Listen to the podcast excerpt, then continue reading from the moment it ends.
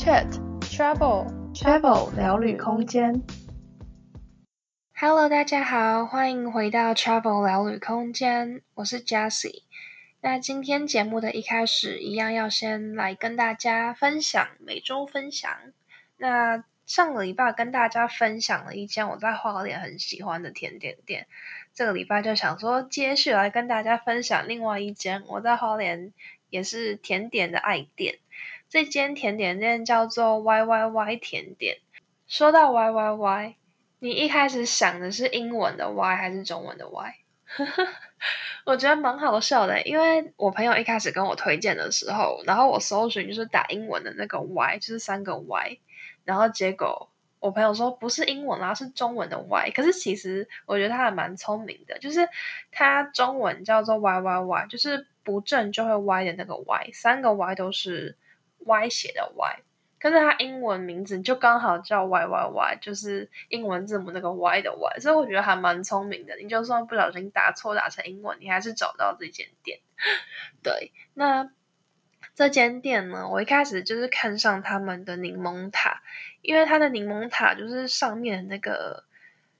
奶油嘛，还是那个馅料，反正就是它上面柠檬的那个部分是挤那种。奶油花还是什么的，就看起来很多很满足的感觉。我觉得哦，看起来超好吃，一定要去吃。所以一开始就是命中它的柠檬塔，还有它的生巧克力塔。它的生巧克力塔也是挤成一个玫瑰花的图样。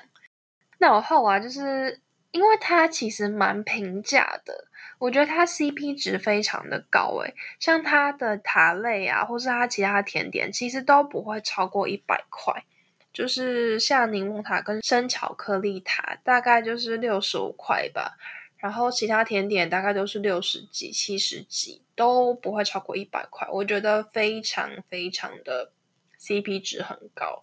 而且我觉得它的好吃程度是超过它的价位的，不会说哦平价甜点就普普通通啊。我觉得是很值得的，所以我就蛮常去吃的。除了柠檬塔跟生巧克力塔，我好像吃了。我几乎快要把那个 menu 上甜点都吃过一次吧，因为我觉得就是太划算了吧。对，就来跟大家分享一下。嗯，我吃过柠檬塔、生巧克力塔、珍珠奶茶塔、焦糖烤布雷、提拉米苏，还有抹茶的司康，大概六个，也没有到很多啦。对，因为我毕竟也待一个月而已。那我最推的是。生巧克力塔跟抹茶司康，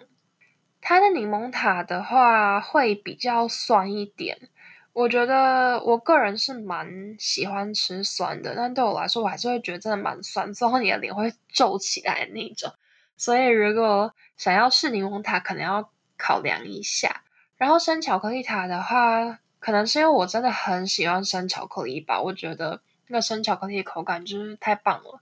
所以我觉得，如果你没有特别喜欢吃什么的话，生巧克力塔就是一个蛮安全的选项。那珍珠奶茶塔的话呢，嗯，上一集我提到，我就很喜欢伯爵红茶、伯爵奶茶这一类茶口味的东西做成甜点，如果做的好吃，就会非常好吃嘛。那它的珍珠奶茶就是它会有珍珠在外面绕一圈，然后中间会有一坨那种。奶茶馅口味的那种馅料在中间，那它中间那个奶茶馅就是非常的成功，很好吃，我觉得超好吃的。但珍珠，因为毕竟它就是一个很任性的材料，就是很容易硬啊，或是怎么样的，所以我觉得它没有到很有嚼劲，它就是整颗有点软软的。而且如果你要买珍珠奶茶塔，你就变说你要赶快吃掉，不然它冰了就会变硬嘛。所以我觉得珍奶塔就是珍珠还好，但中间那个奶茶馅太优质了，可是平均下来就还好，不会到我的顶端这样子。但另外的话，提拉米苏跟焦糖烤布来就也都是中规中矩、普普通通这样子。但抹茶司康实在是太让我惊艳了，因为我个人不是一个特别爱吃司康的人。我觉得司康很看店家耶，它就是一个大起大落的单品这样。因为司康，如果你就是我觉得它有很多你需要讲究的地方，你要么就是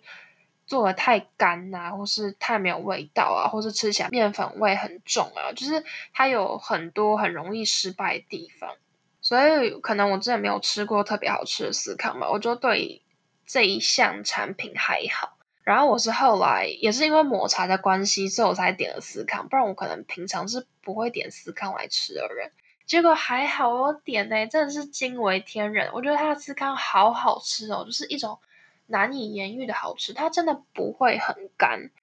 就是我记得我之前在英国吃司康，会吃了一两口就马上要喝水或喝茶。可是它的司康是一种很神奇的口感，它不会很干。然后很多司康会配果酱嘛，因为它本身没有什么味道。可是它的司康可能因为我点抹茶口味的。它单吃就好好吃哦，然后就是也不会说很甜很腻，就是一种很难以形容，反正就是超级好吃的。我觉得反而惊艳到会超越我原本的第一名生巧克力塔，然后就觉得啊太可惜，太晚发现，因为我那时候去买已经是我在那边最后一天了，不然我真的很想要把其他口味司康都试一轮诶 所以就是这一间 Y Y Y 甜点推荐给如果。有在花莲的听众，或是之后要去花莲的听众，可以去试试看。我觉得 CP 值真的很高，推荐给大家。那我们今天的每周分享就到这边，接下来要来进入我们今天的主题。今天的主题接续前两周青旅还有饭店的住宿分享。要来分享旅行时的另外一种住宿选择，就是 Airbnb。那 Airbnb 我相信也是最近越来越多人会选择旅行时住宿的选项。那 Airbnb 它其实理念来讲，就是想说，哎，有一些人可能家里。其实跟 Couchsurfing 有一点像，就想说哦，你们家可能有个空房嘛，那你就出租你们家的空房，然后可能就提供了这个空房跟隔天的早餐这样子。但其实后来我在使用的时候，Airbnb 比较少会遇到这种你真的跟房东本人同住在同一个公寓或是隔壁房这种状态，基本上都会是。就是很像是换个平台，假如说一些民宿业者啊，或是个人的个人，他们有一个房产，就把它弄一弄变成 Airbnb，走这种日租类型的。那 Airbnb 的话，通常是可能，嗯，如果同行的人数比较多一点，我我就会选择 Airbnb，因为这样子的话，我们可能就是可以租租一整层的公寓，这样子整个活动空间比较大，然后也会比较。就是弹性比较大啦，因为像我们在欧洲，可能为了要节省花费的话，可能会常常要自己煮。那如果是自己有一整层的公寓，那这样使用厨房啊，或是用餐什么，其实会比较自由。所以如果人数多一点，然后我又会看那个地方的房价。像有些 Airbnb，它虽然是出租一整层的公寓，但其实价钱也不会比你住青旅或是住那种嗯两个人一间的那种民宿饭店还要贵。就是你人越多，你去平均下来的那个价钱会越来越划算。所以像有时候可能，如果是我跟朋友两个人，那我也会看一下 Airbnb，有时候就可以住到还不错的地方这样子。那就来跟大家分享我的一些住 Airbnb 的经验。那我第一次住 Airbnb 的时候，是我跟我的朋友们去芬兰的。赫尔辛基玩的时候，然后我就看了一下 Airbnb。我们那时候总共住了两间 Airbnb，我觉得都还蛮有趣的，可以跟大家分享。但是第一间 Airbnb，它就是整个看起来就是很很有艺术感的一个房东，就是他们家有很多那种布置啊什么，就是很像北欧风，有那种藤椅呀、啊，或者什么树木、羽毛之类那种干燥花什么，就是感觉很特别。那个房东他就是有在。嗯，说明了说哦，这个地方其实是他跟他的女朋友两个人原本住的地方，只是他们就是会在他们去别的国家旅行或是回家的时候，就会把他们原本住这个地方出租出去给旅客这样子，所以那个地方其实有点算是他们自己本身有人在生活的地方这样子。所以我们那时候去的时候，其实生活用品什么都还蛮齐全的，因为他们是原本就有住在那边嘛，不是那种可能真的是布置像饭店那样给旅客用的。然后我觉得蛮有趣的，是因为那那时候我们好像在那边住了两三天吧，因为芬兰物价就比较高嘛，所以我们就还蛮常会在那边煮饭的。尤其我们那时候又刚好遇到圣诞节，就很多店都没有开，所以我们就 都会自己煮饭这样子。然后我记得有一天就是我们煮饭的时候，因为它那个炉子的设计比较特别，它有一个炉子就是。我不知道怎么形容，它就是很像一个铁板，它不会有明火，可是它也不像电磁炉，它热热的话你会看得到它的灯光，所以就是我们那时候就把一个盖子放在另外一个炉子上，可是那个炉子其实它还是热的，可是我们那时候不知道它还是热的，我们后来发现它还是热的时候，它已经把那个锅盖上面的那个铁件的部分融化了，就是超级傻眼的，然后我们想说怎么办，然后。然后我我们就先拍照跟房东讲这件事情，然后就想说，那我们明天去超市买一个一样的还给他之类的。然后结果后来房东就说：“哦，你可以拍个照片给我看一下吗？”然后。我就想说，哦，可能是要看个型号什么，这样我们也比较方便去买一个新的还他嘛。然后他看了照片之后就说，哦，没关系，你们不用买一个还给我也没关系。我就想说，真的吗？就是我们真的是很感到很抱歉，是真的很愿意买一个新的还给他，这样他就真的说没关系这样子。总之呢，我们就已经弄坏他一个锅盖，已经感到非常抱歉了。结果到最后一天就是。最后一天要离开的时候，我那个时候就是有从厨厨房先拿一个杯子拿去，就是浴室做刷牙用的。然后我那那个时候就是要离开前了，我们都已经准备要离开，然后我就去漱个口，刷个牙，然后结果我就手滑，把那个杯子往洗手台摔过去，然后它就破掉了，然后我就。超傻眼，我就想说天哪，我就已经弄坏人家一个锅盖了，然后我就还在即将要离开退房前夕，把他们一个杯子摔破，然后我就觉得超级抱歉的，然后我就在跟他说，然后他也说就是可以拍照给他嘛，就是他想知道是哪一个杯子嘛，然后后来他看了照片也说哦没关系，反正我们刚好也觉得我们的杯子有一点太多，就是一个人超级好的房东，虽然我们从头到尾没有跟他见过面，但就是。觉得很很 nice，就是都没有跟我们计较这些，而且他他也不是就是很无可奈何接受，他也就是有点用幽默化解我们的紧张跟抱歉这样子。对，反正就是还蛮特别的一个经验。那另外就是后来我们在赫尔辛基住的另外一间 Airbnb，那个时候我们是在楼下等了蛮有一阵子，然后想说怎么办，就是。怎么房东都一直不回我们讯息？因为我们通常 Airbnb 都会是房东跟你联系，然后可能你们约好几点，或是用讯息联络嘛，在某个地方碰面，然后他就会下来迎接你，或是把钥匙给你啊，带带你看房，说明一下一些规则这样子。比较特别的是，我刚刚讲我第一个在赫尔辛基住那个房东，他因为人不在嘛，可是他有做一个非常明确的指示图，告诉你要怎么走，怎么走到他们。家，然后你到他家之后，楼下的密码是多少？你可以直接先进大门，然后你要爬楼梯到他家在哪一层楼啊？然后他会把他们家钥匙藏在哪个地方，他就会做一个很明确的一个说明书给你这样子。我第二个 Airbnb，他的话就是说哦，给我们地址，然后我们就约在楼下，他会帮我们开门这样子。可是那时候我们在楼下等了一阵子，他都没有回我讯息，所以我们就很担心，然后想说怎么办？就。万一被放鸽子啊，我们就没有地方住。后来过了一阵子，就是有人帮我们开门了，但是我们就想说，诶，怎么跟照片上好像不太一样？因为照片看起来是一个男生呐、啊，因为他是芬兰民族，就是我们也不太能从名字去分辨说，哦，他是男生还是女生。但后来接我们就是一个女生的妈妈，然后其实她不太会讲英文，就是基本上是完全不能讲英文，然后我们都用比手画脚，然后。后来我们上去了之后，就是发现，诶，就是除了她之后，还有另外一个妈妈，然后还有两个芬兰小孩。然后我们一上来之后，那两个芬兰小孩就非常兴奋冲过来，然后盯着我们，然后跟我们说 “hello”，就是感觉练习了很久，然后非常的兴奋的感觉，就可能就啊，小朋友第一次看外国人这样子，觉得很特别吧。然后后来他们就带我们到我们住了一个房间，就是我们的房间比较像是。一个客厅还是怎么样被隔起，因为它的门是那种拉门，它不是真的是有墙壁那种锁，就是有一个门这样，但它还是可以锁起来这样，所以我们那个空间也非常的大，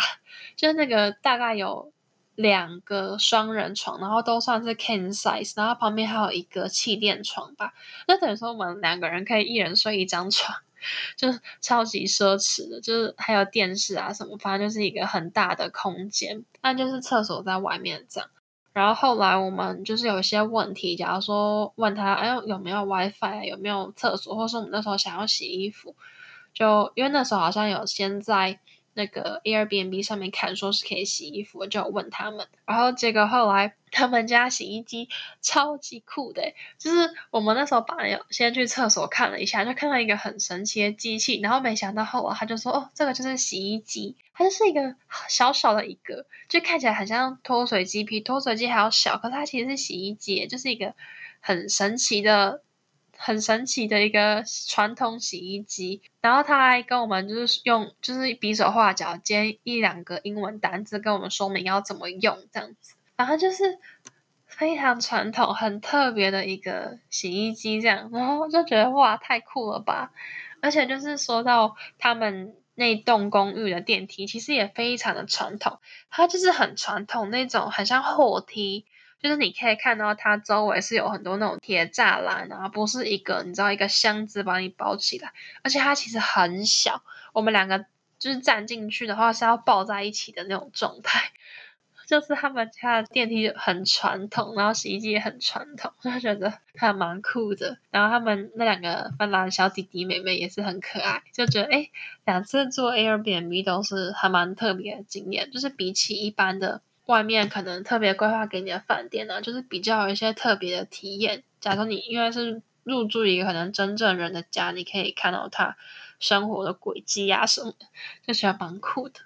那我后来是还有住去维也纳的时候，也有住 Airbnb。那那一次做 Airbnb 就是比较像是那种，可能就是房东他有自产，然后就把他的那间房子规划了一下，就开始经营那种日租型的这样子。所以它其实就是也是蛮居家的，可是就是很明显没有人住在那边，他就是专门租给 Airbnb 的旅客这个样子。我觉得 CP 值也是蛮高的，因为我们就是有一整层的公寓，然后主要就是有两个房间，然后那两个房间可能原本就是一房一厅吧，但我们就是，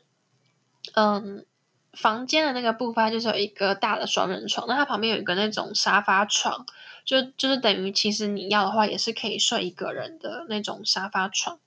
然后客厅的部分它也是摆了两个。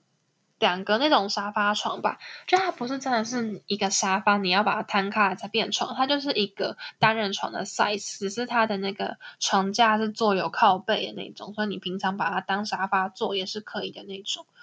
反正它整个空间其实可以住到六个人以上吧，就是还蛮不错。但我们那时候是只有三个人去住啊，所以空间就算蛮宽敞的。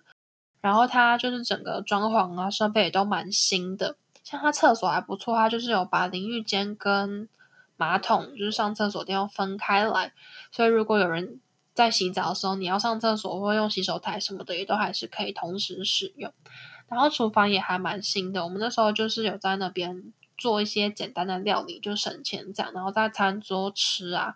所以整体 CP 值还蛮不错。但它就是比较是规划给这种日租公寓型的。不像前面两个赫尔辛基提到的，就是比较有那种在地人生活的轨迹这个样子。那以上就是我个人住 Airbnb 的一些经验跟故事分享。Travel Q。今天的 Travel Q 想问大家，就是你们有没有什么住 Airbnb 特别的经验呢？像是你有住过什么特别的 Airbnb 吗？如果有的话，都欢迎到我们的 Instagram 的 po 文底下留言跟我们说。那今天也很开心可以跟大家一起聊聊天。如果我喜欢我们的节目的话，欢迎到 Apple Podcast 上面订阅我们，然后留下你的五星评论，给我们一点鼓励，可以让更多人看到我们的节目。